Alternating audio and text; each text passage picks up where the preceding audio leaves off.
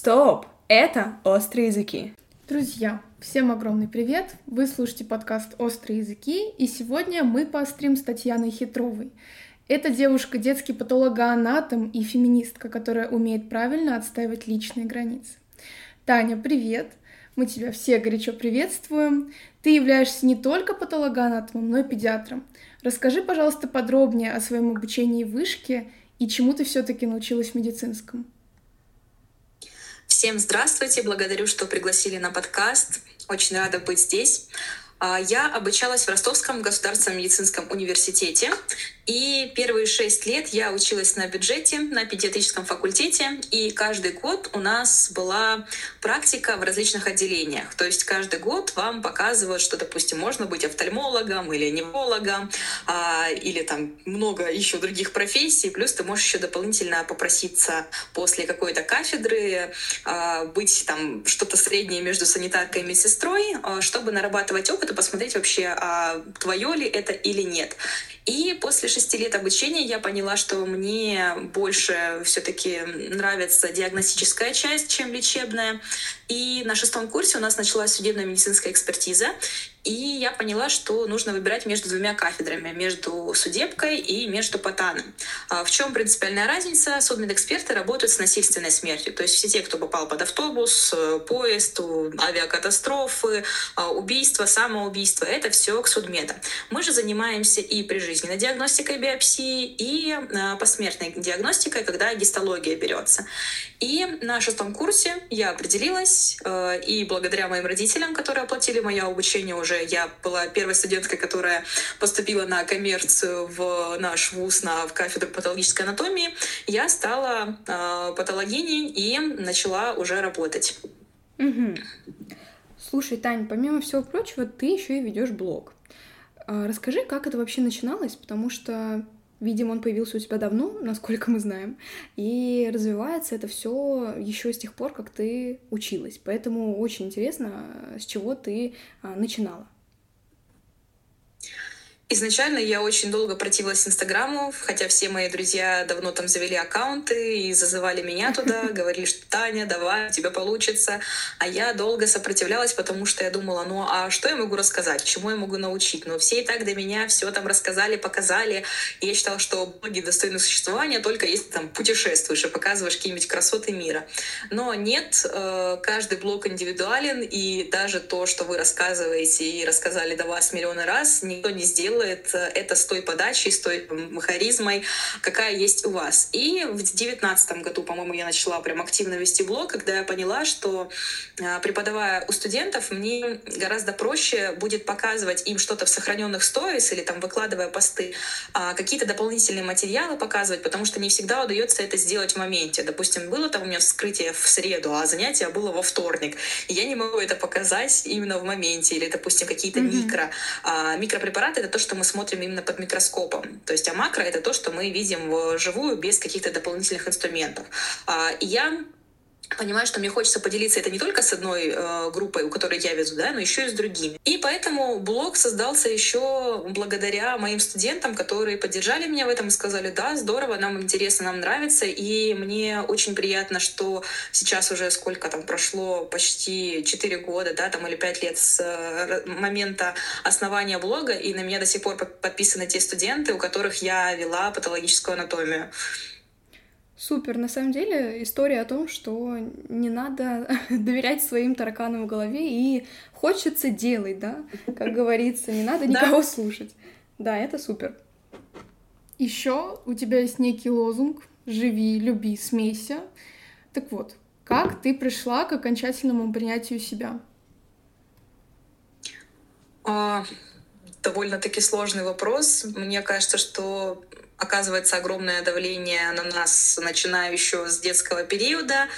И если ты не окружаешь себя людьми, которые тебя, безусловно, любят, еще раз можно скажу, а, мне кажется, что на нас идет огромное давление, начиная с детства, когда да, тебе говорят, вот получай пятерки, я тебя буду любить, да, там ты будешь хороший. Вот когда ты хорошо себя ведешь, я тебя люблю, а когда плохо, нет когда, допустим, тебе ставят какие-то условия в отношениях или в дружбе, да, там, звони мне каждый день по 20 минут, иначе все, там, наша дружба закончится, или там, выгляди вот так-то, веди себя вот так-то, иначе все, там, я с тобой расстанусь. Это очень дает на психику, и тяжело таким, какой ты есть, просто из-за того, что происходит огромное количество давления на тебя в период становления твоей личности. И именно поэтому я всегда советую начинать вести блог. Э, ну, опять же, там это не закон, это просто э, мой совет искренне дружеский. Начинать блог вести, когда ты уже сформировался как личность, когда ты занимаешься психотерапией и когда ты точно знаешь, кто ты, что ты, про что ты.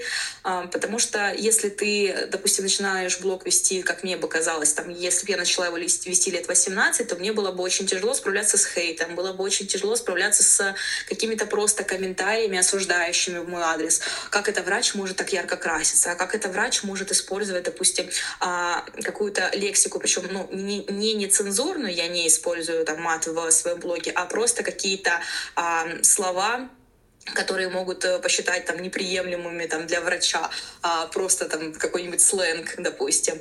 И поэтому мне кажется, что это совокупная работа моего окружения, то есть э, друзей, которые действительно меня поддерживали, оберегали и а, во всем помогали. Работа также э, моей психологини, с которой мы занимаемся уже несколько лет.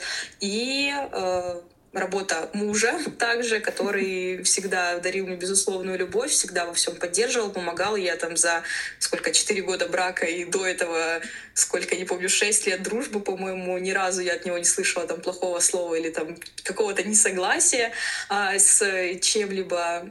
И мне кажется, что это вот не какой-то один поступок, да, какого-то одного человека, а вот долгая совместная работа и над самой, ну, самой меня над собой и друзей, вот э, мужа, родителей также. То есть, когда ты начинаешь заниматься психотерапией, то ты понимаешь, что не всегда там те фразы, которые тебе говорили, соответствуют действительности. И можно э, обговаривать с людьми какие-то моменты, которые тебя волнуют, которые тебе не нравятся. Поэтому э, спустя несколько лет я наконец-таки полностью искренне люблю себя, каждое свое проявление и стараюсь, чтобы моя жизнь приносила радость не только мне, но еще и другим. И еще у тебя очень часто встречаются какие-то необоснованные комментарии в блоге, где тебя критикуют или вываливают кучу хейта. И у тебя даже есть целое актуальное в нельзя грамме, а, где ты высмеиваешь mm-hmm. это все. Как ты пришла к такой иронии? Тому, чтобы не просто обижаться, а вот именно отвечать? Ну, вообще на хейт существует несколько реакций, и вы выбираете просто ту, которая вам комфортна. А, очень важно отличать хейт от а, критики, которая тебе может помочь стать лучше. А, важно уметь отличать хейт от критики, потому что критика конструктивная, обоснованная, она всегда идет очень вежливая и действительно там по фактам. Допустим, когда тебе говорят а, именно с твоего разрешения, допустим, там, Тань, можно я тебе там дам несколько советов, как можно улучшить там твои рилс, к примеру. Я говорю, да, давай. Мне, допустим, пишут, там, можно снимать а, как, когда, допустим, что такое конструктивная критика? Когда с моего разрешения мне дают какую-то обратную связь, которая действительно может улучшить качество материала. Допустим, мне написала знакомая, типа, Тань, привет, можно я тебе дам обратную связь по твоим рилс? Я говорю, да, конечно, я буду рада, потому что там у тебя они великолепны. Она говорит, смотри, там первое, можно там звук записывать на петличку, звук станет чище. Второе, там есть такая-то программа, искусственный интеллект, которая выбирает сзади шумы. Третье, там можно, допустим, отойти подальше, а то ты как будто в экран прям к зрителям супер близко находишься. Вот это конструктивная критика. А необоснованная критика — это, а, которую не просили. То есть если я не спрашивала, там, типа, ребята, а как вам моя стрижка, там, а как вам мое платье, да, а мне там э, накидали на вентилятор, да, сказали, вот, все, и все у тебя ужасно, и стрижка твоя вообще отвратительная, и платье у тебя ужасное а, это не то, что ты просишь, и, естественно, за это сразу в блок. И человек может каждый реагировать так, как ему самому комфортно. То есть это может быть либо игнор и сразу в бан. То есть в интернете очень много почему критики возникает, потому что человек чувствует себя безнаказанным. Ну, там, написала ей плохой комментарий, ну и что, что она там с этим пойдет, там, в суд разбираться. И у нас, к сожалению, нет такой системы отложенной, да, э, отлаженной, которая работала бы, которая бы привлекала к ответственности даже за оскорбление в интернете. То есть mm-hmm. это работает только если это э, действительно какие-то там политические разборки, да. А если это разногласие между двумя людьми, такое не работает. Второе, это можно реагировать э, смехом, как и я, юмором. То есть мне, допустим, по кайфу иногда, если у меня есть настроение, я отвечаю с иронией, с каким-то высмеиванием человека, доводя до абсурдности смысл его высказываний. И также, когда я публикую это в Инстаграме, это помогает всем тем, кто также сталкивается с необоснованной критикой и с хейтом, помогает им понять, что, а, критику получают абсолютно все. Если ты получаешь вот эту вот критику и хейт, это не значит, что ты плохой. Это значит то, что просто человек не сдержал свою говну в себе и решил вылить его на тебя. Но ты абсолютно не обязан спокойно стоять и вот это все выслушивать. То есть мой блог — это мой дом. И если ко мне в дом приходят и срут на ковер, то я, естественно, вышвыриваю этого человека с балкона. То есть никто не обязан терпеть какой-то негатив в свой адрес. А, поэтому мне хочется показывать, что можно без взаимных оскорблений каких-то, либо а, с юмором. А, иногда достаточно жестко высказываюсь, потому что я хочу, чтобы человек, тот, который выдал критику, почувствовал, каково это, когда это в его сторону происходит. И то есть, если я считаю нужным, то я отвечаю, выставляю это. Мои булочки с корицей понимают, что ага, так тоже можно. И это плюс еще и тренировка для вашей психики, потому что вы таким образом сами себе доказываете и показываете, что вы себя не дадите в обиду. Но, допустим, на некоторых хейтеров я вообще не реагирую, не обращаю внимания, потому что мне просто впадло, мне не кайф, у меня нет времени на это. То есть, если я супер занята какими-то другими проектами своими, у меня настолько насыщенная и классная жизнь, что мне некогда э, другим ходить и писать ужасные комментарии. То есть, вы должны понимать прекрасно, что люди, которые пишут вам всякую дичь, они несчастные люди, они хотят заслужить ваше внимание, ваше время. То есть, у меня счастливые отношения, у меня классные друзья, у меня потрясающий блог, у меня вообще чудесная жизнь. Мне некогда ходить и кому-либо писать негативный комментарий. Вы не найдете в моем медиапространстве ни одного плохого комментария, ни под какими постами, либо еще чем-то. У меня даже там нет второго блога, знаете, с которого там я хожу и кому-то там что-то пишу. Нет, у меня вот один единственный блог патологиня, все. То есть все комментарии, которые там видны в пространстве, они все подписаны мной. Поэтому в данном случае вы всегда должны реагировать так, как хочется вам. То есть хотите мне кайф и людей поразвлекать, и самой себя защитить, и иногда самой посмеяться, потому потому что я кайфую от того, как я отвечаю. Я поэтому отвечаю там достаточно жестко и выкладываю это там все в папку хамка. Нет времени, нет настроения, нет желания, просто молча блокирую, до свидания, варитесь в этом э, своем мире самостоятельно. Вот таким образом я и пришла к тому, то есть, что мне комфортно реагировать вот так. Но каждый человек выбирает тот э, вид взаимодействия с хейтерами, который удобен конкретно ему. Угу. А как ты думаешь, почему правда, часто хейтеры навязывают а, блогерам а, такую модель, такую концепцию, мол, ну ты решил быть медийным, так что получай. А, критика бывает разная, условно, мнения бывают разные. Раз ты открыла комментарии, это уже твои проблемы. Что хочу, то и ворочу. Это вообще как? Мне кажется, что это, во-первых, показывает уровень культуры и образования. Это все равно, что когда тебе в лицо говорят о том, что ой, тебе пора рожать, или ой, тебе не подходит mm. эта прическа, там, или ой, тебе не подходит этот муж. То есть это еще и уровень культуры показывает. То есть непрошенные советы вообще должны быть забыты навсегда. Если меня не спрашивают конкретно мое мнение о чем-либо, я никогда в жизни его не выскажу. Я могу высказывать только комплименты искренние. То есть если мне нравится что-то, я об этом говорю. То есть непрошенные советы или критику я вижу многочисленные вещи, которые я бы сделала лично по-другому, но mm-hmm. потом я останавливаю себя и думаю, думаю, зачем?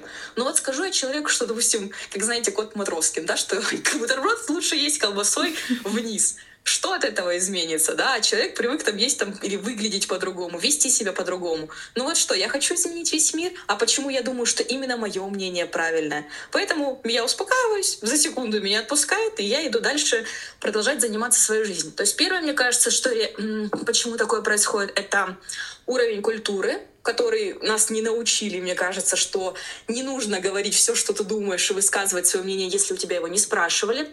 Второе, естественно, это безнаказанность. То есть потому что человек, когда он говорит какой-то негатив, особенно в интернете, он знает, что ему не дадут по морде сразу за это, да?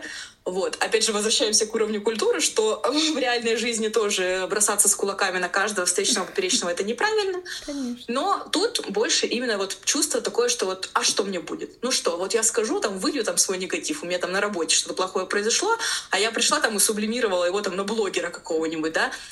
А третье, даже если мнение, опять же, там, открыл комментарий, медийность, будь готов к тому, что тебе там будет что-то выливать, вопрос, а почему же тогда мы ждем чего-то хорошего, да, там в свой адрес, когда мы приходим в какое-то другое пространство, на работу, не знаю, в детский садик, в школу. Ты же, это медийное достаточное пространство, публичное, да? Mm-hmm. Почему ты тогда, приходя все там учились практически там были в детском саду, в школе, в университете.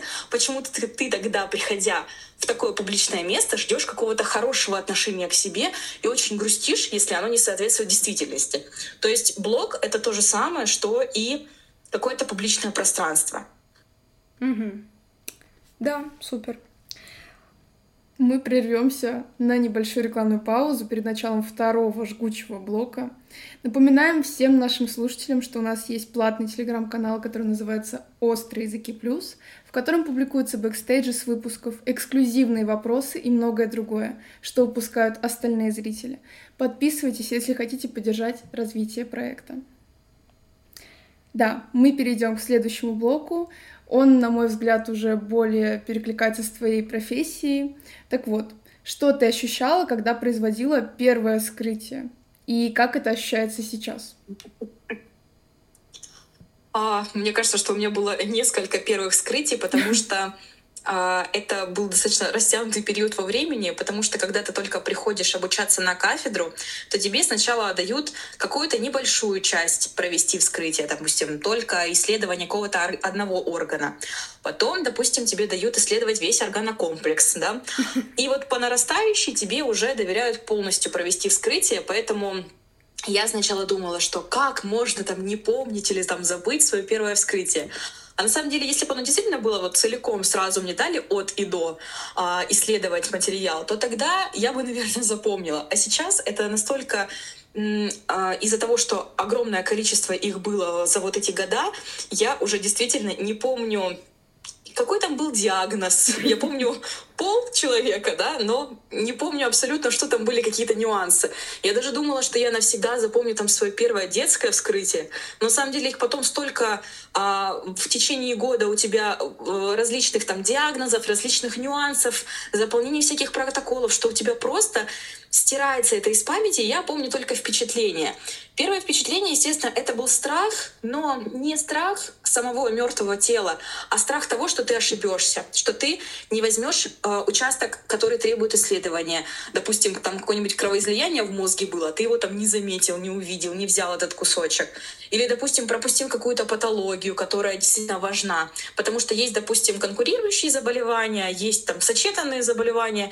И очень важно описывать абсолютно все. То есть нет незначимых каких-то вещей. И то есть я поэтому действительно боялась накосячить. То есть я боялась, что я там разрез не так сделаю, или там вот какой-то кусочек пропущу, какую-то патологию не увижу. А потом когда уже все остальные там следующие да, вскрытия были, естественно, они были первые самые под надзором заведующих, а, которые тебя там направляют, помогают. Поэтому ты, естественно, и чувствуешь страх, но ты при этом чувствуешь интерес, потому что ты занимаешься любимым делом, ты занимаешься наукой, ты занимаешься изучением органов. То есть ты чувствуешь а, именно, я не знаю, как это правильно объяснить, чтобы поняли, что и не сравнивали там нас потом с маньяками, да, то есть я никогда в жизни не причиняла там боль живым и всегда там против а, того, что потом это делали другие. А, я наоборот как раз-таки пошла в потан, потому что я безумно боюсь причинить боль живым людям. Я помню, как я оставила там капельницы своему папе и случайно ему вену повредила. У меня там слезы рекой были несколько вообще минут. И такая, папа, прости, пожалуйста, я больше никогда так не буду. Вот. И то есть мне было так страшно, что я такая, нет, все, спасибо, к живым я больше не подойду, не при тронуть. Поэтому я вообще восхищаюсь там ревматологами, какими-нибудь там, не знаю, скоровичками, которые экстренно принимают решения о спасении жизни. И мне нравится именно исследовать, что я такая, вау, какая у нас красивая матка, какая потрясающая печень. А вот так там красиво выглядит, допустим, а, патология, при которой скапливаются камушки в желчном пузыре. И это все так красиво, это все так интересно. И потом ты думаешь, так, а я сейчас возьму вот этот участочек и посмотрю его под микроскопом. И когда ты видишь то же самое, что ты вырезал там на макро, и такой, вау, это так все интересно, так красиво устроено. Мы там действительно пример какой-то совершенной системы организма. И то есть, естественно, открытие с моральной точки зрения, особенно когда тебе приходится выдавать заключение о смерти родителям, да, либо родственникам, это Uh, ужасные впечатления, ощущения. То есть э, это моя самая нелюбимая часть в работе, да. Но когда ты именно исследуешь что-либо, и когда ты ставишь правильный диагноз, и когда ты знаешь, что человеку назначат правильное лечение, и ты поспособствовал тому, что его, ему станет легче, это действительно какие-то положительные впечатления. Ты чувствуешь удовлетворение от себя, от своей работы, что ты помогаешь вот так вот людям. Угу. Давай поговорим о твоей стажировке в Сербию. Расскажи, как это было и чем вы там занимались. Так, на стажировку в Сербию я поехала, а, по-моему, пя- на пятом курсе. Mm-hmm. Я тогда состояла в волонтерской организации ISIC. Я, кстати, даже не знаю, сейчас она а, существует, функционирует или нет. Это была изначально до этого я была принимающей семьей для Колумбийки. То есть у нас был обмен студентами, и к нам приезжали студенты из разных стран. И э, я с ней общалась. Мне очень понравилось вообще говорить на английском. Э, мне понравилось изучать другую культуру, потому что мы сравнивали, а как у вас там происходят там, вот эти процессы, а как у вас там устроено вот это. И мне так понравилось, что я захотела поехать на стажировку э, и посмотреть сама на культуру другой страны. И выбор пал на Сербию, потому что это тогда была безвизовая страна. Сейчас не знаю, по-моему, тоже без визов она. Не помню. Да или нет? Кажется, да. вот. А, я выбрала Сербию, да? Да. Я выбрала Сербию, потому что тогда туда были относительно недорогие билеты, перелет, потому что перелет оплачивал ты сам. А второе, это была безвизовая страна, а стажировка у нас длилась, по-моему, полтора месяца. И родители меня туда как бы спокойно отпускали, потому что это такая как дружественная страна к нам.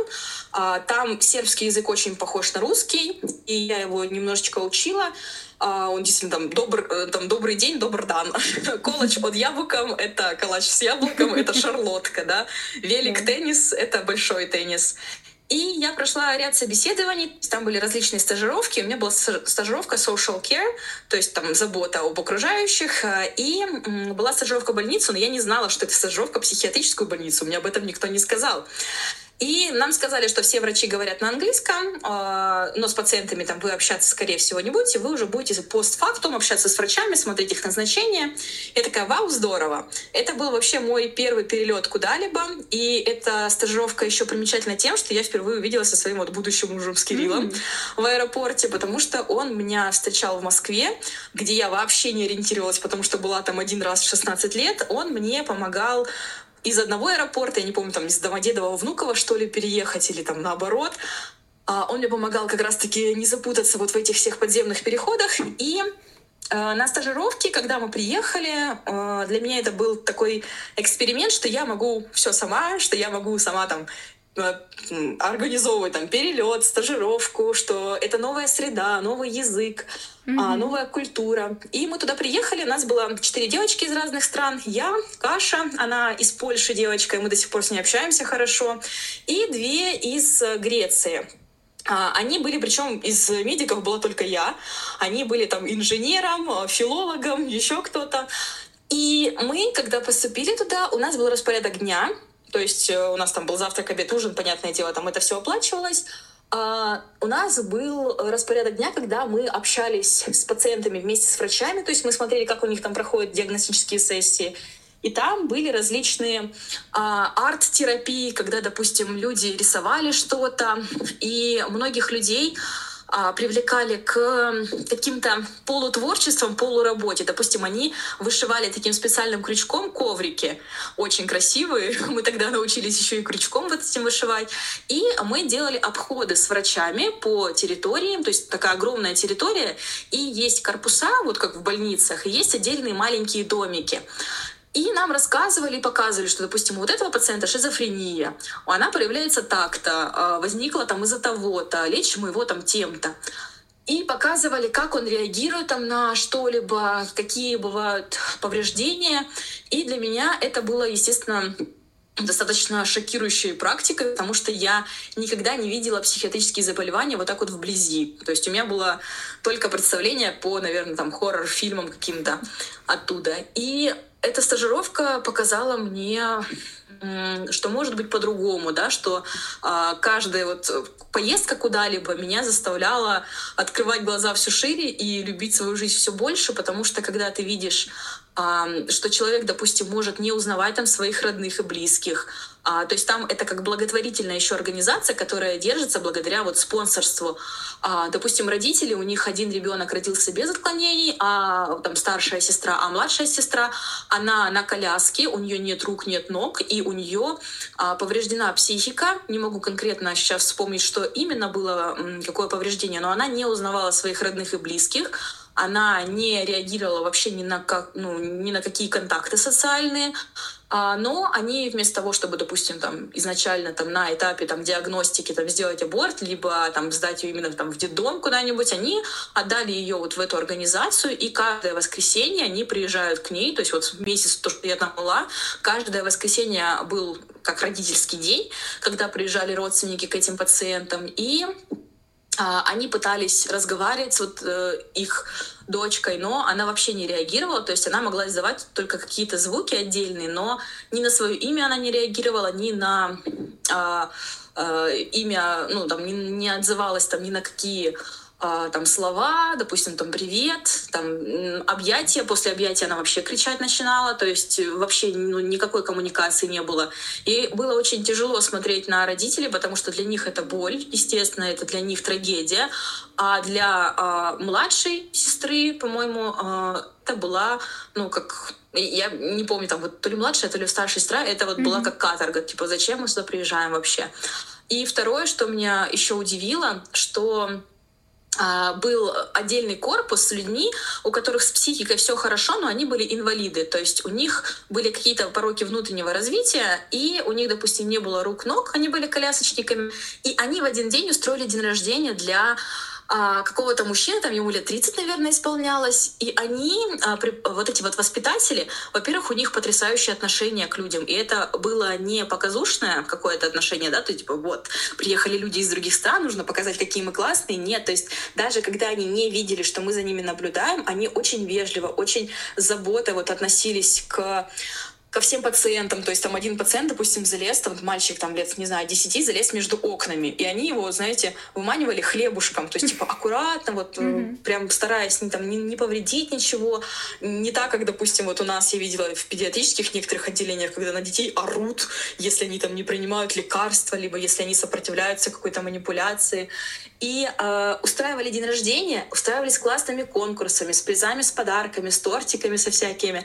И это было так весело, так здорово. То есть представьте день рождения, где 30 колясочников, и мы одни, кто полноценно функционирует, мы там помогали кормить там мороженым там людей, раздавали там им призы. И они так искренне веселились, так искренне проводили свой день рождения, что я тогда меня аж поменяла, знаете, как-то внутри. И я думаю, блин, у меня есть руки, ноги, голова, все mm-hmm. хорошо а, как я могу там переживать о чем-то, да, либо там быть недовольной чем-то, если а, у меня все в порядке, а эти люди, несмотря на то, что у них есть там такие дефекты, такие пороки развития, они счастливы и они наслаждаются искренне своей жизнью.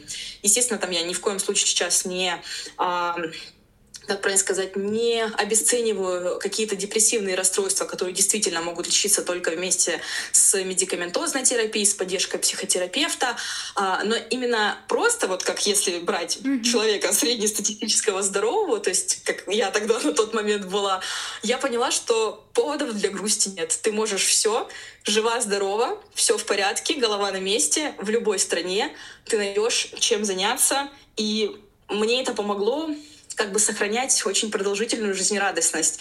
Мне говорят, что это вот, ты не похожа на патологоанатома, ты должна быть мрачной, ужасной, вообще никогда не улыбаться. Я, наоборот, стараюсь во всем находить там юмор и позитив, ну, не, не, не так, что скатываться да, там, в токсичную позитивность, да, то есть везде хороша граница, там, везде хорош, хороший баланс. Но вот именно тот день рождения мне настолько запомнился, что я такая, блин, все, я перестаю грустить по мелочам. А если грущу, то грущу пять минут, засекаю будильник, и все. После этого дальше занимаюсь там своими делами с улыбкой на лице. Да, поучительно. Ну, на самом деле, ты так рассказываешь, э, я думала, что это стажировка, ну, как обычно бывает, там, приехали, пару недель что-то там поделали, чему-то поучились и уехали, а тут прям э, целый, целое переосмысление, ну, да, это прям... Наверное, это очень важно ездить и смотреть, как в твоей профессии работают люди из других культур, потому что все равно это э, другая культура, это другой подход, э, другое вообще отношение к людям, поэтому да. Наверное, это очень важно. На да, самом деле, путеше... никогда не задумывалась. Путешествия и стажировки во угу. всех профессиях, они всегда расширяют твое сознание. Да.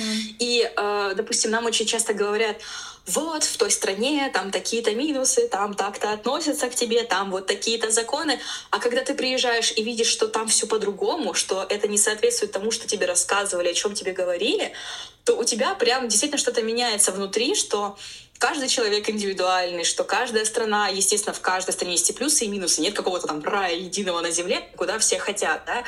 Вот, и когда ты путешествуешь, и ты самостоятельно видишь, опять же, там, другую культуру, литературу, другой язык, другие какие-то привычки, менталитет, кухню, то ты расширяешь свое сознание и действительно понимаешь вообще, кто ты, то есть путешествия тебя раскрывают как человека, как ты ведешь себя там в стрессовых ситуациях и раскрывают тебе окружающий мир. Угу. Давай поговорим про твою книгу. У тебя недавно вышла она. Она называется так: Твой угу. последний врач, чему мертвые учат живых. Расскажи, о чем угу. эта книга и как ты пришла к ее написанию.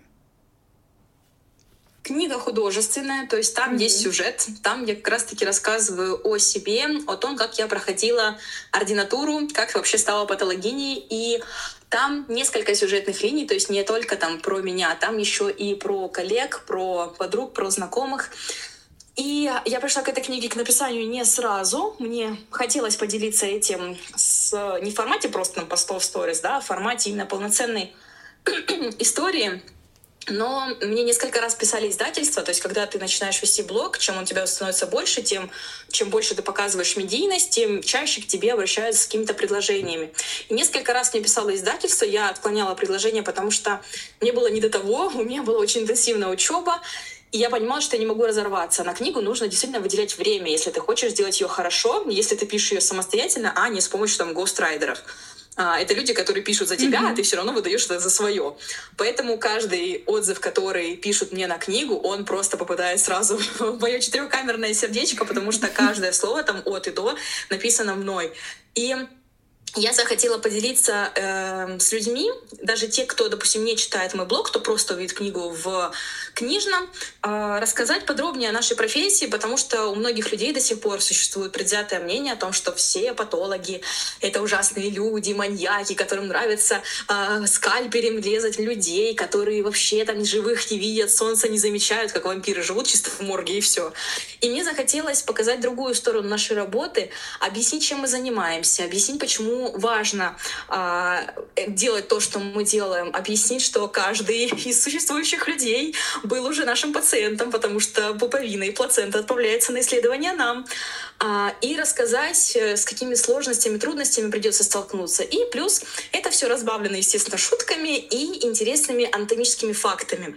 Потому что изначально я хочу вообще, в принципе, а, чтобы больше было патологов, то есть я хочу заинтересовывать людей, и эта книга будет полезна студентам-медикам, которые еще не определились со своей специальностью, потому что там я постаралась раскрыть максимально, с чем придется столкнуться, а медикам будет интересно, потому что это как будто возможность заглянуть по ту сторону скальпеля, да, то есть посмотреть, что вообще происходит в нашей работе.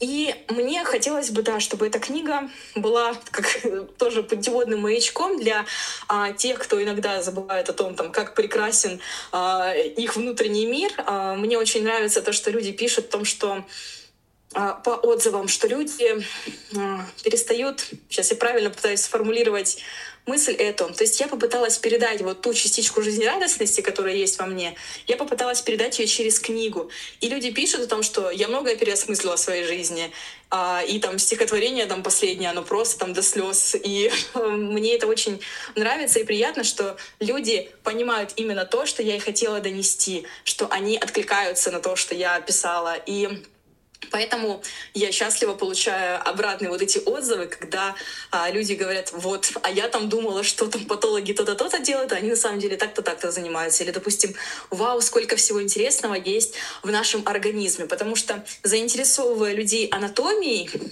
это же достаточно тяжелая наука, хоть и интересная. Я таким образом косвенно стараюсь повысить уровень образования в России, потому что и обезопасить людей от всяких различных мракобесных практик, потому что чем лучше вы понимаете, как устроено ваше тело и как оно функционирует, тем больше и лучше вы ограничены от различных вот этих а, опасных, достаточно немедицинских альтернативных манипуляций. Угу.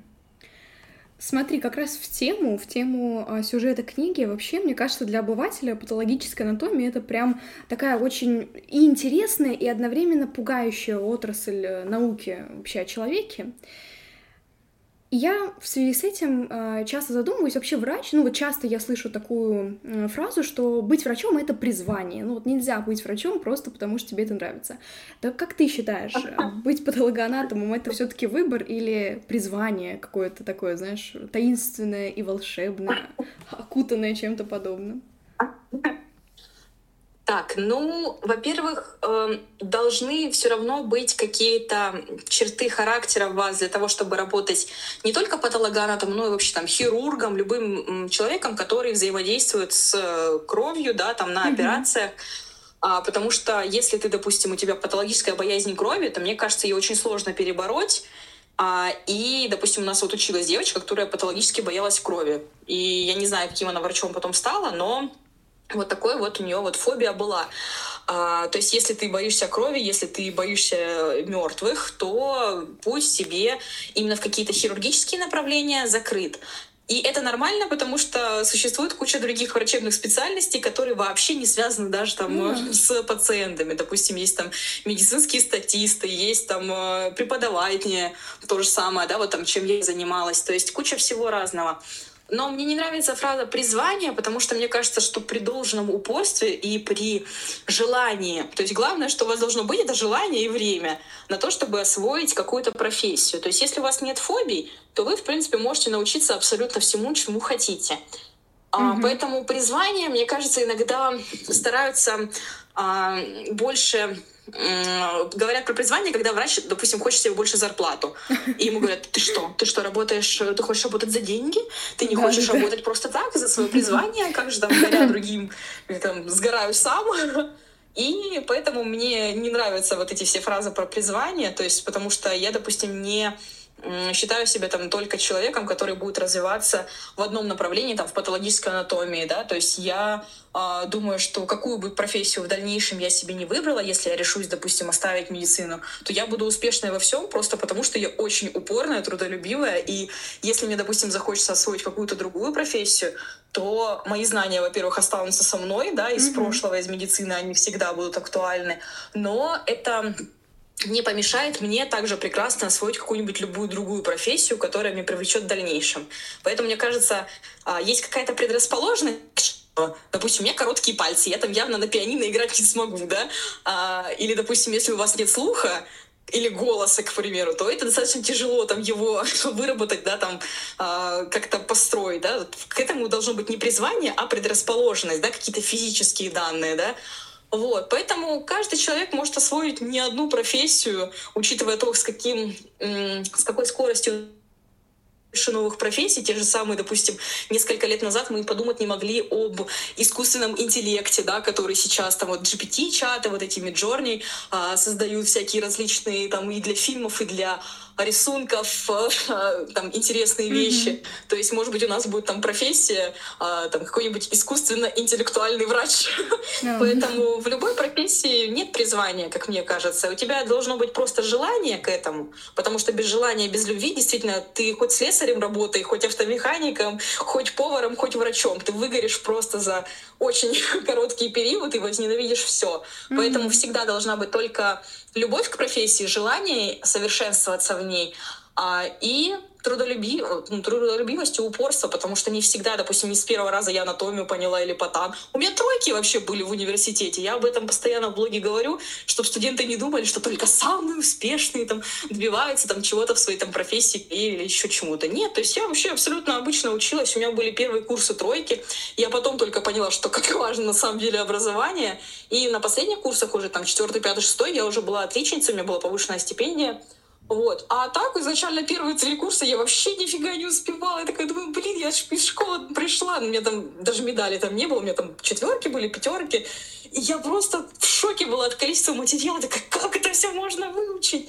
Поэтому я и говорю студентам, что не стоит переживать. Призвание, как мне кажется, не существует. У вас есть желание, у вас есть знания, у вас есть любовь к профессии, вы сможете тогда все свое там какое-то время, которое вы будете отводить, отдыхать тоже важно очень, потому что выгорание никому не к лицу, вы будете посвящать своему самообразованию и самосовершенствованию. Тем более, что мне очень нравится сейчас, что очень многие студенты, они параллельно несколько профессий изучают. Допустим, я там знаю нескольких а, иллюстраторш, которые рисуют там на заказ что-либо и при этом отлично учатся. Или, допустим, те, кто занимается параллельно там, балетом, спортивной гимнастикой, какими-то другими там, ну, профессиями, даже не смежными к медицине, а просто творческими. И это меня очень восхищает, потому что ты не зацикливаешься на чем-то одном, а ты развиваешься, ну как, ты всесторонне развитый человек получаешься.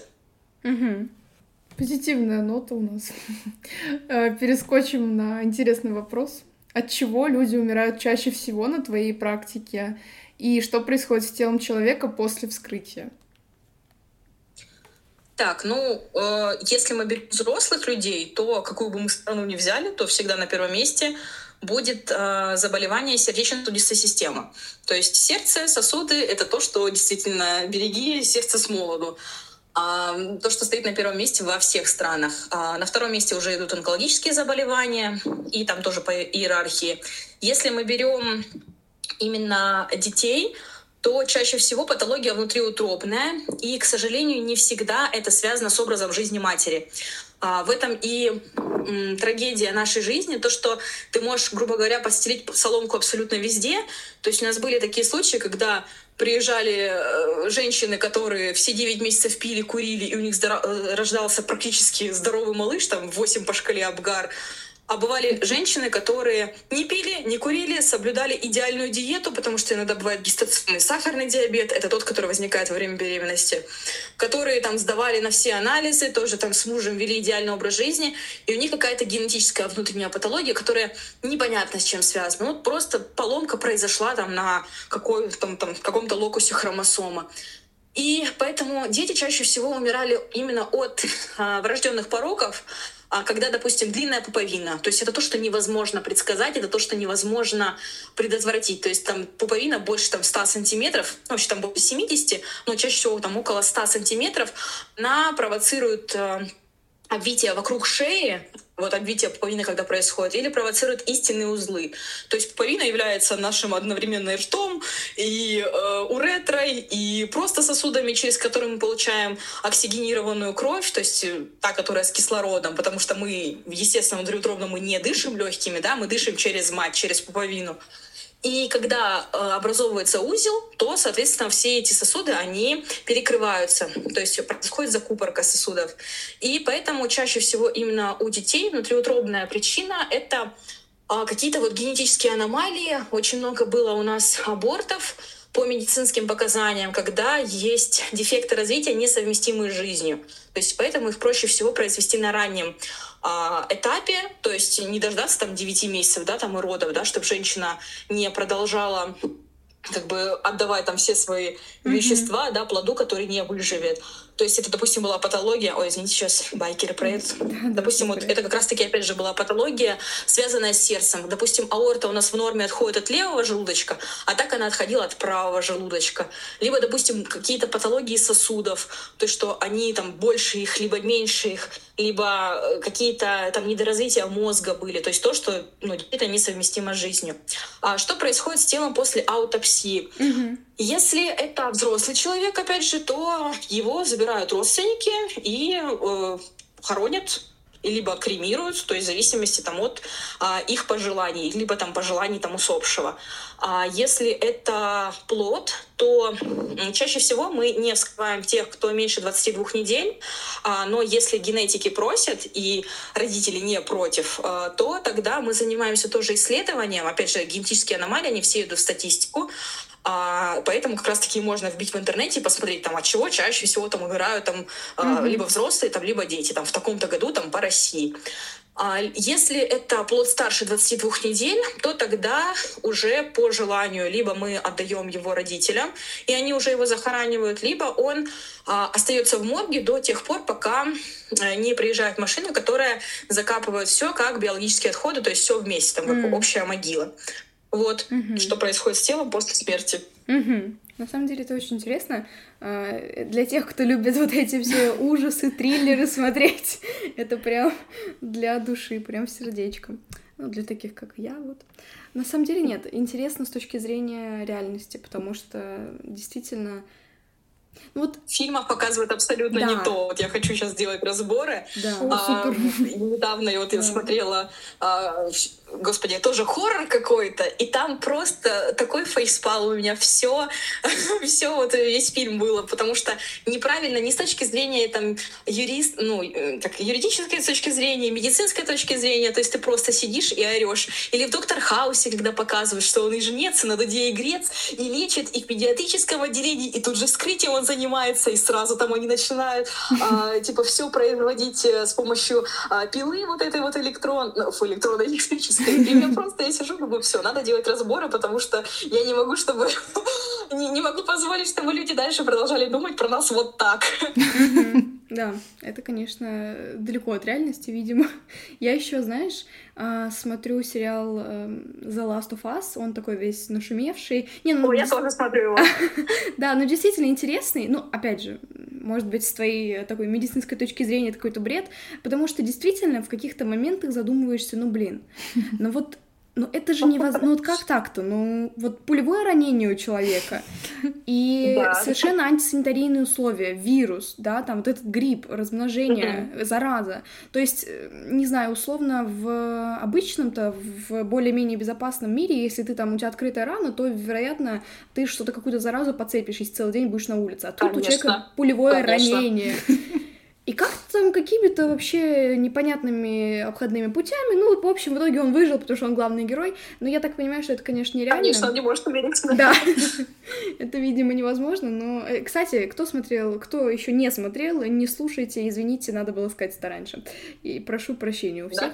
Да, без спойлеров не обошлось. Ну, в общем, да, я вот э, смотрела и думала, ну, если апокалипсис, я не выживу. Ну, это не... Я не знаю, все. Я, я никак. Лично я за себя все. Я считаю, что это конец, на мне крест можно ставить, потому что Ага. никаких знаний у меня нет. Поэтому, да, наверное, это ну, какие-то базовые, в общем, вот э, понимания об организме, это вообще спасет в случае чего нам всем жизнь. Поэтому да. Так Да, особенно в случае апокалипсиса. Ну да, это, наверное, единственное, что поможет. Хорошо, перейдем к такому, возможно, глупому вопросу. А, Знаешь, вот на пачках сигарет всегда какие-то устрашающие картинки, которые, ну, видимо, должны отпугивать а, покупателя. Он должен смотреть и думать, ой-ой-ой, нет, я так не хочу, спасибо, не надо, не буду сегодня брать очередную пачечку. Но Мгм. на практике это, конечно, не совсем так, курильщиков от этого меньше не становится. Так вот, в чем вопрос? А, Может быть, это опять же звучит глупо, но Правда ли это, что у курильщиков при вскрытии действительно легкие, они такие очень темные, а если условно ты не куришь, то они у тебя вот как будто Розовенькие сильно и красивые, отличаются. Да, как будто бы визуально сильное отличие. Есть такое или нет? Так, Здесь нужно несколько важных э, аспектов э, упомянуть. Э, первое, не всегда картинки соответствуют действительности, то есть на некоторых сигаретных пачках нарисованы патологии, которые не связаны с курением. Допустим, есть заболевание силикоз и силикотоз, которые э, возникают из-за вдыхания кремниевой пыли, либо там угольной пыли, которая соответствует заболеваниям, естественно, шахтеров, а не курильщиков. Mm-hmm. То есть это меня вообще удивляет иногда. То есть почему бы действительно не расположить картинки, которые возник, ну, картинки патологий, которые возникают из-за курения. Mm-hmm. Второе, курить это плохо, пить это плохо. Я не знаю, сколько раз нужно еще повторять врачам это для того, чтобы люди э, перестали это делать, но ответственность за здоровье каждого лежит на плечах того, кто там э, хочет курить, пить и все остальное. То есть, опять же, там не осуждаю, каждый сам принимает решение э, о там, образе своего, своей жизни. И причем практически неважно, что вы курите, кальян, вейп, ашки или как там их называют, все то же самое вообще абсолютно. То есть все э, э, практически одинаково плохо влияет на легкие. Третий mm-hmm. момент. Легкие практически у любого жителя а, ну городского да. будут серого цвета, то есть mm. таких вот прям розовеньких замечательных легких я не видела практически даже у детей, потому что а, возникают тоже гемологические, гемологические, гематологические там нарушения, когда вот нарушения крови возникают, и а, прям розовых легких, ну, очень тяжело обнаружить, потому что все равно мы живем чаще всего в городе, мы вдыхаем всю вот эту пыль, мы вдыхаем а, из машины вот то, что вот выходит э, из вот выхлопные газы, да, а, из там разных предприятий, то, что у нас там над э, городом клубы м, парят.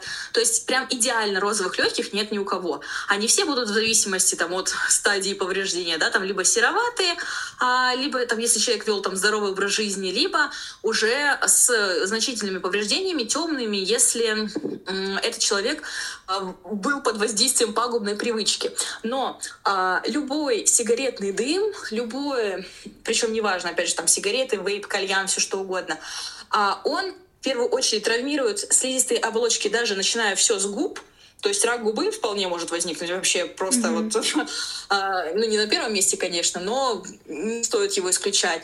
А, рак гортани может возникнуть, mm-hmm. а, рак бронхов, трахеи, то есть вот все, вот где проходит этот дым, все вот эти патологии могут возникнуть.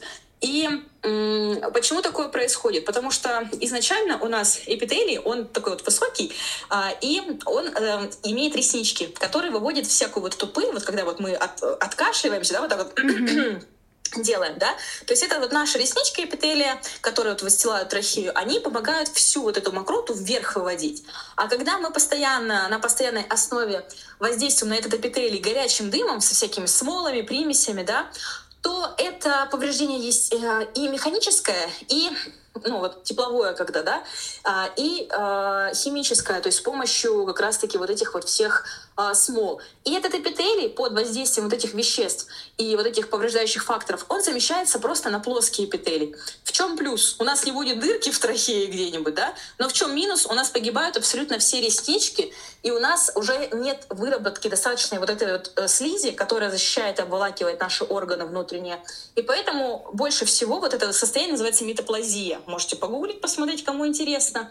А, и из-за этого возникает вот это состояние, называется предрак. То есть там, где произошла метаплазия, там с большей вероятностью возникнет какое-то раковое, ну, онкологическое заболевание. И поэтому э, курить плохо. На пачках сигарет ча- ну, часто пишут э, то, что, да, правда, может возникнуть, но иногда пишут то, чего э, не может быть. Легкие серые у городских жителей, и действительно там могут быть и с какими-то тяжелыми повреждениями у тех, кто курит. Курить это плохо, по возможности не делайте этого, но опять же каждый в ответе за свою жизнь. К примеру, у меня по преподавать, у преподавателя по анатомии а, у него не было одного легкого, потому что вырезали где-то на 50-м году жизни, потому что он курил как паровоз. И говорит, что после этого все перестал курить просто в один день, потому что начал заботиться о своем здоровье. Но мне кажется, мне так кажется, что лучше заботиться все-таки, когда у тебя еще органы да. в целой комплектации а не когда у тебя что-то уже вот какая-то запчасть одна удалена из организма. Ну, поздновато немножко, конечно, но ладно, лучше, чем э, никогда, да, как говорится. Все равно хорошо. Так и назовем выпуск полная жесть. Да. Человек живет без легкого. Все Сталкивалась ли ты с трупами, которые уже начали разлагаться и пахнуть? Нет, у меня в такой практике не было. А, максимум, сколько тело может лежать у нас э, до того, как мы начнем исследование, это три дня. Ну, то есть, если там mm-hmm. загруженности нет, там, как в ковиде, к примеру, было, Uh, у нас, допустим, если в пятницу вечером поступает uh, тело, тело, то в понедельник утром, соответственно, когда все приходят на работу, мы занимаемся исследованием. Поэтому по возможности постарайтесь не убирать в пятницу вечером, чтобы максимально сохранить свой вид, да? Вот с понедельника по четверг идеально. Хорошо, учтем, учтем. Все, окей. Вопросов нет, друзья. Смотри, насчет как раз э, всяких вирусов, да и вообще, ну, как я понимаю, любое вскрытие происходит в какой-то специальной форме. Если нет, то поправь меня. Конечно. Угу, вот. И... Конечно, конечно. Да, это, наверное, ну, это очевидно, для чего-то нужно. И вот наш вопрос в том, для чего. Действительно ли, если какая-то жуткая инфекция, ну, тот же ковид, действительно ли форма тебя защитит? Да, во-первых, всегда э, на третьем курсе я всем это рассказываю, и, по-моему, в книге я тоже об этом упоминала. На третьем курсе, когда у нас только началась такая дисциплина, как патологическая анатомия, у нас было показательное вскрытие, э, когда преподаватель нас повел в морг э, и э, показывал, там рассказывал все. И он пренебрег правилами а, септики, антисептики, да, он пренебрег правилами вот защиты а, своего организма. Он а, все проводил только в них перчатках, у него даже там не было какого-то специального халата, он чисто надел маску и все.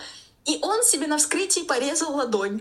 И я после этого больше никогда в жизни ни одно вскрытие не проводила без полной экипировки, потому что меня настолько это впечатлило. Я такая думаю, серьезно?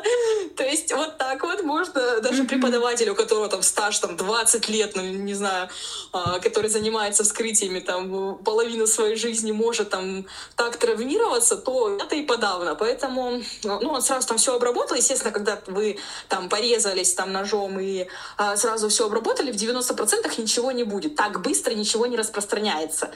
Вот, даже если у вас там был контакт с кровью, то мгновенной прям инициализации не будет. А, и После этого а, какая у нас вообще форма экипировка? Во-первых, у нас отдельная хирургичка, которую мы носим только в, на территории больницы.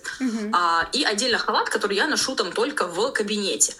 А потом у нас очень много идет э, э, специальных э, таких как на, бахилы похожа ткань, вот это вот, а, которая защищает полностью все, начиная от запястья, заканчивая стопами. Есть специальные перчатки и нарукавники, которые надеваются сверху, халат, который э, вот этот вот из э, ткани, вот, который похож на бахилы, шапочка, прячется волосы, специальная маска, которая покрывает полностью лицо, как у сварщиков, знаете, mm-hmm. вот эта маска, только она полностью прозрачная, которая полностью закрывает лицо тебе вот, вот выше уровня лба до вот ниже уровня подбородка. А потом у нас есть 2-3 э, слоя перчаток. Ну, каждый надевает там сколько там ему угодно, каждый, потому что вот видите, там за свое здоровье. А первые это перчатки которые такие тоненькие, а, которые надевают там все медсестры обычно, да, вот, может быть, видели там чисто вот по а, запястье. Потом идут, да, вот, то есть вот такие, они водонепроницаемые. Потом идут э, перчатки э, из, э, ну, они называются кольчужные, они похожи на садовые такие перчатки. Вот, э, видели, может быть, тоже такие вот белые с э, такими как пятнышками вот синенькими внизу, вот, которые повторяют а, там контур понятно. ладони. И потом сверху идут огромные хирургические перчатки, которые до локтя аж достают, такие синие, знаете, вот огромные а, да, такие прям. Да. А, но Естественно, чем больше защита, тем меньше у тебя чувствительность пальцев. То есть, э, если ты, грубо говоря, там, когда вы там, трогаете все ладонью без э, каких-либо перчаток, вот, то вы понимаете структуру, плотность, да, там органа. Mm-hmm. Это тоже немаловажный диагностический признак. А чем толще у вас слой вот этих перчаток, тем хуже вы прощупываете вот эту структуру. Но тут как бы приходится выбирать, да, то есть между живым и мертвым. И, естественно, маска для лица и, и что еще? Наколенники, иногда даже вот а, есть э, такие как большие сапоги, но их очень редко когда надевают. Нас, допустим, супер чистый морг, то есть и а, чаще всего то, что показывают там где-то в фильмах, это неправда. То есть в моргах всегда проводится полная обработка рабочего пространства. У нас есть большие лампы, которые подсвечивают там то, что нам нужно, вытяжки огромные, то есть это светлое, достаточно просторное помещение, а не так, как показывают там полумрак какой-то. Ты ничего, ничего просто не увидишь в этом полумраке. Тебе же нужно полную диагностику провести Вот. И заразиться можно и ковидом, и туберкулезом, а, и инфекциями, которые передаются через кровь. Поэтому всегда нужно быть очень аккуратным, очень осторожным и всегда соблюдать правила безопасности. То есть всегда полностью экипировку надевать, а не думать, типа, ой, ну сейчас я там за пять минут все сделаю и там пойду. Нет, всегда полностью ты одеваешься, я минут по пять, по семь, наверное, одеваюсь. Mm-hmm. И типа пусть там подождут меня там лаборанты, а, ну тем более, что там мы их зовем, когда уже там все готово. То есть потому что ничего нет важнее вашего собственного Конечно. здоровья, вашей безопасности. То есть ни одна работа не стоит, там, ни одни деньги там не стоит того, чтобы вы там рисковали своим здоровьем. Кстати, у нас есть доплата за а, вот эту вот вредность для здоровья. Нам выдают молоко. А, то есть там около двух, наверное, пачек в неделю выдавали молоко. Я даже научилась делать сыр из Вот. Либо там 300 рублей в месяц за вот эту там вредность тебе там накидывают. Здорово. Выгодно. Да. Очень даже. Не, вру, не в месяц, в неделю получается, да? Две пачки молока, ну, да. и там сколько молоко стоит? Там рублей 80? Примерно, да. Примерно 200-300 ну, рублей. Да, вот примерно так и выходило. Забавно. Вот, поэтому безопасность превыше всего. Всегда надевайте чехлы, вне зависимости от того, работаете вы с живыми или с мертвыми. Даже за молоком, да. А, Даже за молоком, да. Очень интересно. А, смотри, давай поговорим про твое будущее каким ты его видишь, во-первых, а во-вторых... А, Сейчас пров... я буду плакать. Не надо, не надо да, плакать. Не надо. А, ты проводила лекции или проводишь сейчас, я не уверена. Так вот, ждать ли их в будущем и как на них попасть, если они будут? А, так, у меня есть курс по патологической анатомии для студентов, медиков, которые, ну, вообще его проходят и ординаторы, и практикующие врачи, потому что там прям полный объем а, обучающих материалов, которые помогают там экзамены сдавать и повторять какие-то базовые вещи, которые там нужны врачам. А второе — это курс по анатомии для немедиков. То есть, помните, я вначале говорила, что я хочу повышать уровень mm-hmm. образования в России. И то есть я делаю лучшее, что я могу, со своей там харизмой, подачей, юмором объяснять а, интересные какие-то вещи о нашем организме. То есть 18 лекций, начиная с костей, заканчивая мозга. И плюс там еще приглашен допустим, мы изучили тему по пищеварению, все вот начиная от пищевода, да, там даже от ротовой полости, там, заканчивая каналис-анализ, и у нас приходит гастроэнтеролог, который потом рассказывает всякие различные мифы там разрушает. А, то есть вот этот курс подойдет именно не медикам, те, кто хочет послушать лекции. Плюс еще я очень благодарна антропогенезу. А, вот Саша Соколов, вот кто организует, а, как раз таки организовал до этого а, выступление в Москве с лекциями, когда были ученые против мифов. У меня теперь даже есть диплом, mm-hmm. который подтверждает, что я там разрушаю мифы и борюсь с мракобесием. А, и сейчас меня в основном приглашают именно вот на такие онлайн-лекции. То есть это из того, что в будущем. И пока что а, вот подкасты, вот такое то, что онлайн.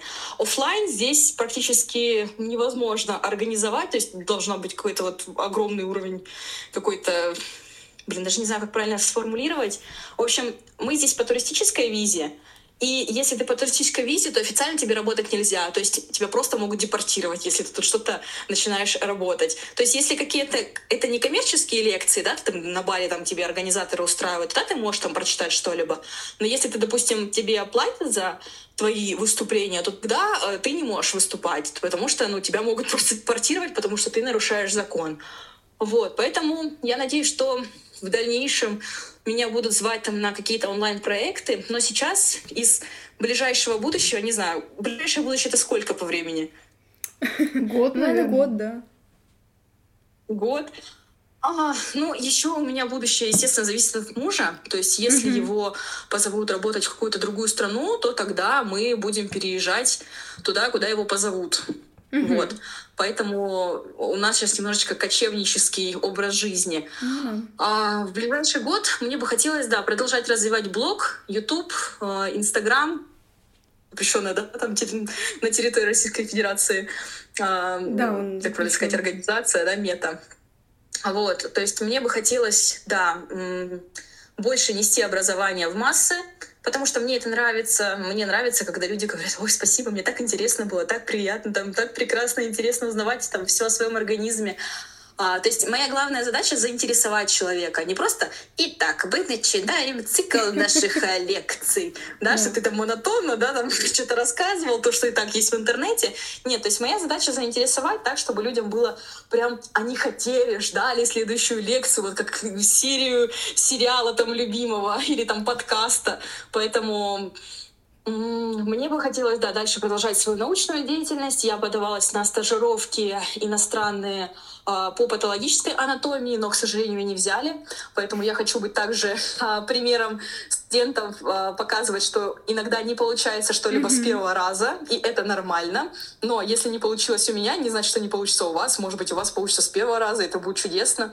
Но главное не сдаваться, не унывать там, если у тебя что-то не выходит, а продолжать э, упорством и трудолюбием добиваться своих целей. Поэтому пока что на ближайший, вот ну я год прям не загадываю, на ближайшие полгода это у меня в в планах продолжать развивать свой блог, продолжать нести науку в массы, а, и, естественно, я там открыта к взаимодействию с различными вот подкастами, видеолекциями выступать. Мне это очень нравится, и мне хочется все больше людей привлекать в науку, потому что мне нравится иногда не только самой чего-либо добиваться, а когда мои студенты чего-либо добиваются, потому что для меня это как будто моей тоже часть моих заслуг, как будто mm-hmm. я а, наши там занятия анатомии, допустим, я сейчас еще и анатомию преподаю параллельно, а, как будто это был трамплин для того, чтобы они взлетели. Угу. Да, это супер. Да. Когда человек так сильно вдохновлен своей работой, то и... Э, ну, это все люди чувствуют, да, и кто на лекции приходит, и кто слушает тебя у нас, и да, кто да. смотрит за тобой в влоге. Это действительно чувствуется, легко понять по тому, как человек рассказывает о своей профессии, а, выбрал он ее просто так на рандоме, на бум, либо она его действительно вдохновляет. Это, конечно, важно. Это очень здорово, что у тебя так. Смотри. Да, если что, я свою профессию выбрала не из-за денег. Я выставляла рилс, я показывала свою зарплату в Калуге. Она составляла 25 тысяч рублей. Поэтому в медицину я точно шла не за деньгами, я шла за а, именно не своим призванием, да, а за тем, что мне нравилось. Поэтому а, деньги это прекрасно, это здорово. Я считаю, что врачам должны платить больше, тем более, что ты учишься всю жизнь. Да. То есть не так, что ты отучился 8 лет и все, и ты знаешь все. У нас больше 10 тысяч соматических заболеваний заболеваний, то есть которые ты должен знать на макро, на микро, и еще должен уметь их отличать. А если ты их не отличишь, допустим, представьте, онкологическое заболевание, которое я не увидела, да, mm-hmm. и человек погиб, потому что ему вовремя не оказали помощь, химиотерапию или там радио, а, потому что не диагностировали. Либо наоборот, я увидела то, чего нет, и человеку да. сделали эту химиотерапию, радиотерапию, и он погиб от излучения организма, потому что ему облучили здоровый организм. То есть от.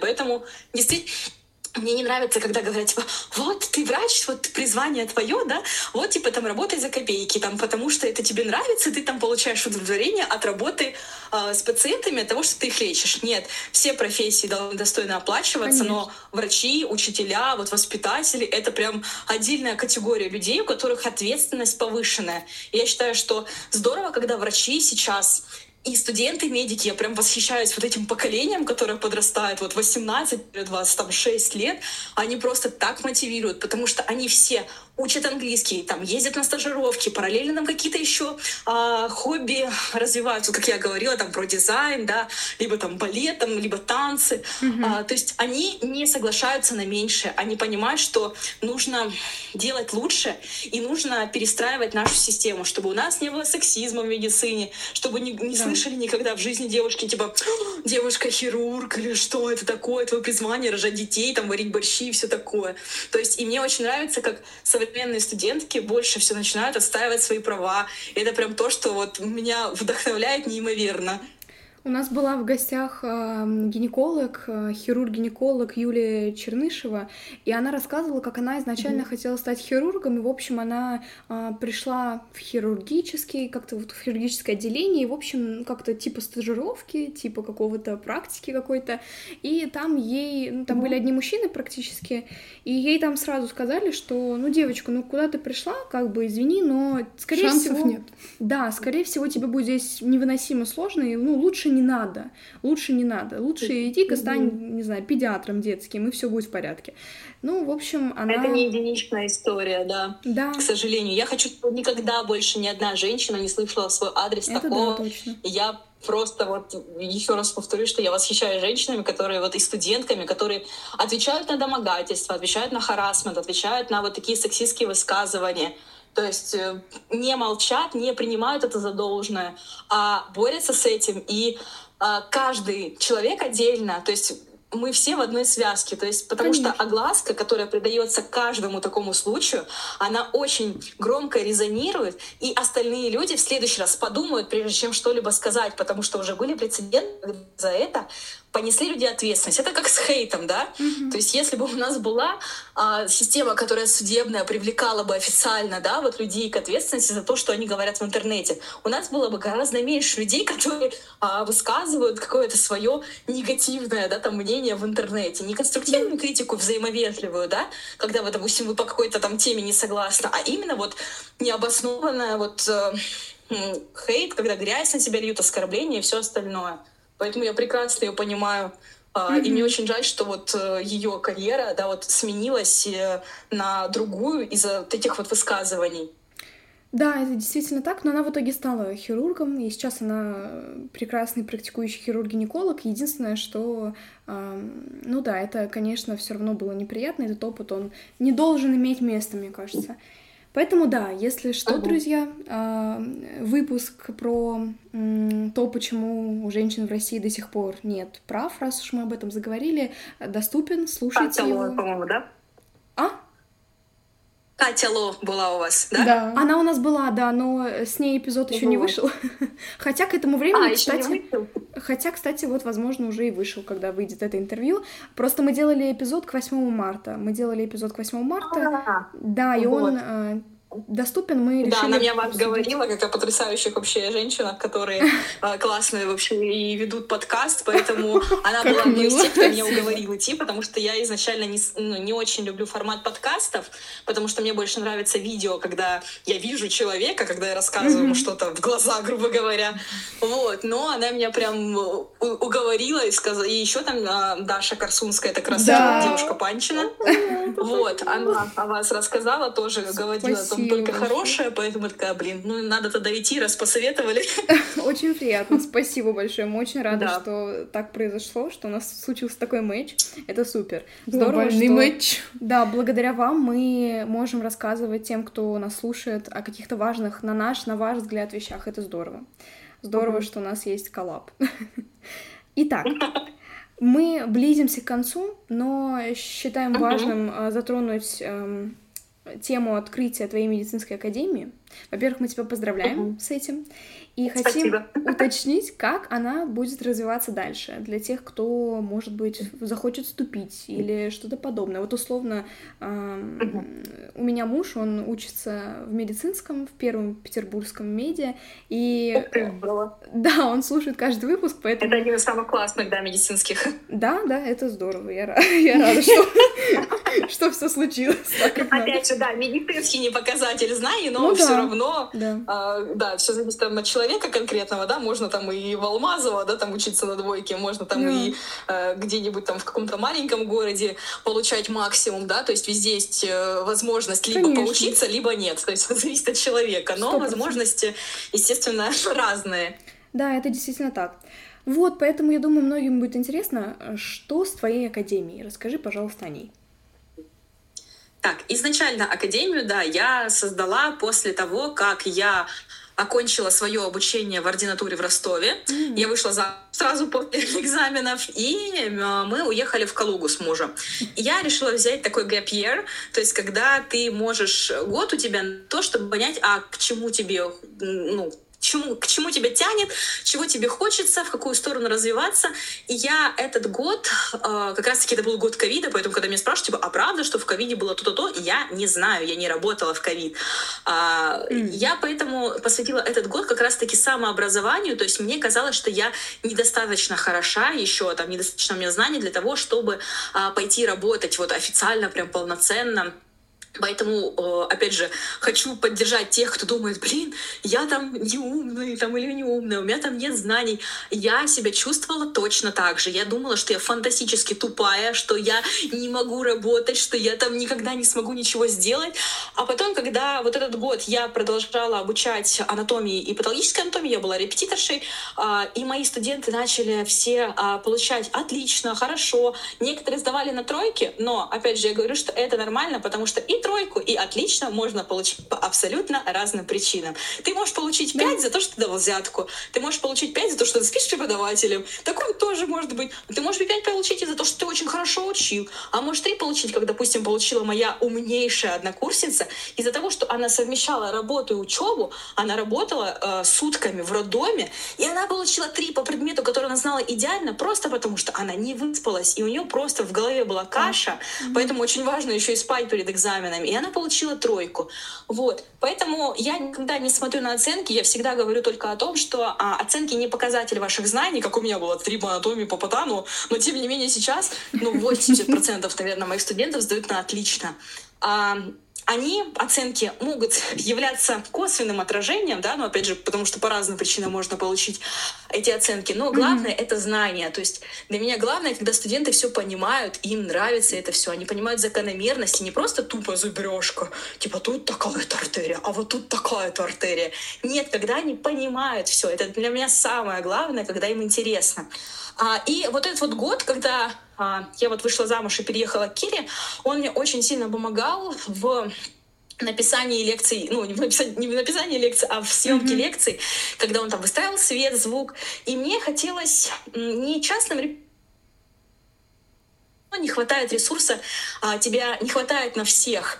То есть потому что у меня заявок было больше, чем времени в сутках, и я просто не могла разорваться. Я понимала, что даже там групповые занятия не смогут охватить то количество людей, которым я хочу передать знания. Mm-hmm. И мне кажется, что очень правильная мысль, что а, не соперничать с лучшими, а сотрудничать с лучшими. То есть я поэтому привлекала к курсу э, патологинь из разных стран. То есть этот курс писала не я только. То есть это писали патологини со всей России, с Беларуси, с Украины. То есть у нас были э, преподавательницы, которые перепроверяли мои лекции, которые добавляли их, которые mm-hmm. отправляли мне свои микро-макро. То есть э, я поэтому рада и всегда говорю о том, что нужно сотрудничать друг с другом, потому что ваши знания не уменьшатся от того, что вы ими поделитесь. И кто-то, допустим, как у нас многие преподаватели во всех вузах, не только в медицинских, такие а вот я вам сейчас что-нибудь расскажу, чему-нибудь вас научу, вдохновлю, и вы станете лучше меня.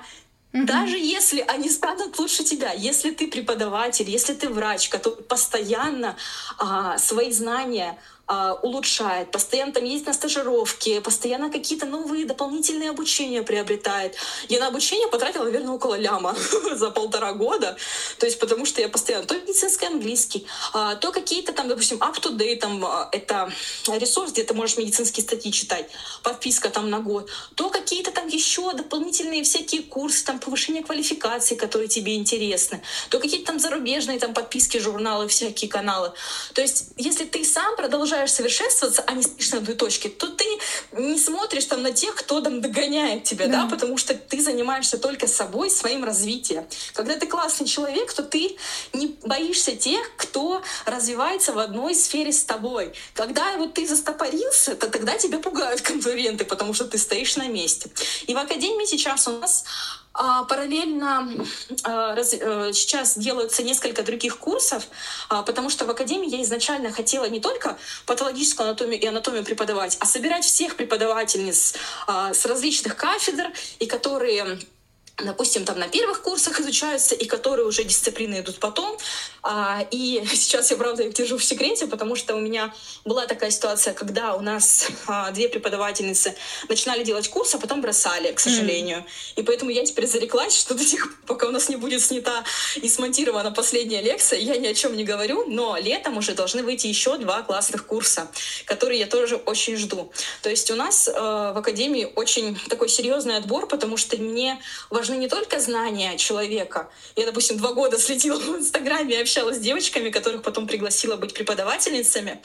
а, а мне важен еще и человек, именно его mm-hmm. личностные качества, что он честный, что он добрый, что человек а, придерживается своих каких-то моральных принципов, что он а, не мелочный какой-то, вот знаете, когда вот эти все там происходят а, недопонимания, и они решаются на уровне каких-то ну, вот таких конфликтов, которые вот mm-hmm. черный пиар какой-то, знаете. Mm-hmm. Вот, то есть мне важно, чтобы человек вот соответствовал каким-то моим внутренним а, рассуждениям, да, там, о там, морали. И поэтому сейчас у нас две потрясающие преподавательницы тоже вот делают два классных курса, которые летом, надеюсь, выйдут. Поэтому дальнейшее развитие Академии я вижу в разрастании вот этих курсов и а, в объединении в таком большом комьюнити людей, которые тянутся к знаниям. То есть я правильно понимаю, в академии выходят э, курсы о э, патологической анатомии, и они направлены на какие-то разные э, сферы этой профессии, этой деятельности, этого ремесла, и, в общем-то, их можно купить, верно? Сейчас по патологической анатомии, да, есть общая патологическая mm-hmm. анатомия, есть частная. Общая да, это понятно. просто, допустим, как воспаление работает, да, mm-hmm. как кровотечения какие бывают, там, тромбы, эмболы. А частная патологическая анатомия это когда мы берем, допустим, полностью систему ЖКТ, желудочно-кишечный тракт, и полностью по ней все рассматриваем, да, заболевания. Mm-hmm. Сейчас в Академии есть бесплатные лекции, которые доступны к просмотру, то есть человек может посмотреть эту лекцию, посмотреть конспект, сделать домашнее задание и э, посмотреть, нравится ли ему, допустим, преподавание, нравится ли ему наполненность, да, и на принятии этого уже, точнее, на просмотре этого материала принять решение э, о покупке, то есть о приобретении. Также там доступна рассрочка, то есть это и для студентов, и для ординаторов, но ординаторам, те, которые прям ценно вкладывают это уже будет прям такой полегче, наверное, курс. То есть это больше, наверное, ориентирование на студентов. Для немедиков есть анатомия для немедиков. У нас сейчас как раз-таки второй поток уже стартует, а третий будет только осенью. То есть это то, что не продается круглогодично. И сейчас еще параллельно по двум другим дисциплинам медицинским у нас делается два других курса, которые делают другие преподавательницы, которые экспертки в своем а, в своей отрасли, но они выйдут только летом. Угу. Замечательно. Это такая, мне кажется, большой важный проект, поэтому да, большой удачи тебе и здорово, что вообще это удивительно, как ты столько всего успеваешь, потому что э, ты и там, и тут, и все получается качественно, здорово и интересно, поэтому да. А, Потому что я делегирую, я же не делаю это одна. У да, меня классная равно... команда тоже единомышленниц, которые делают все в лучшем виде. И, кстати, сейчас мы будем А-а-а. переделывать домашние задания в патологической анатомии, потому что в анатомии, если вы посмотрите бесплатный, опять же, урок, там интерактивные домашние задания, как в Lingvaleo, может быть, видели, это вот сайт по изучению английского, а, где да. можно, допустим, составить слово из букв, либо там картинки подобрать к слову, да, да. кусочек видео посмотреть. То есть мне потому что хочется все делать интересным, поэтому я не жалею там типа ни денег, ни энергии, а, ни своих знаний для того, чтобы сделать классно, потому что мне самой должно быть нравиться, мне самой должно быть это интересно. Угу. Вот. Хорошо. Это было очень интересно, мы очень много просто каких-то, знаешь, фактов, которые действительно неожиданные узнали. Условно про пачку сигарет, где рисуют картинки, которые вообще с курением не связаны. Ладно. Э, топ-10 топ интересных фактов за интервью. В общем, да, это было супер информативно. Спасибо тебе большое. Но мы, к сожалению, будем заканчивать. И у нас остается последний финальный вопрос. И он звучит так. «А завидуешь ли ты людям, которые не понимают, что происходит? Ну и вопросы. А, наверное, нет, потому что для меня знание всегда это лучше, чем незнание. Я иногда думала о том, что как хорошо э, быть ребенком, да, находиться в какой-то mm-hmm. инфантильной позиции, когда ты ничего не понимаешь и живешь в своем розовом мире с пони, но знать, да, выберу знать mm-hmm. все происходящего.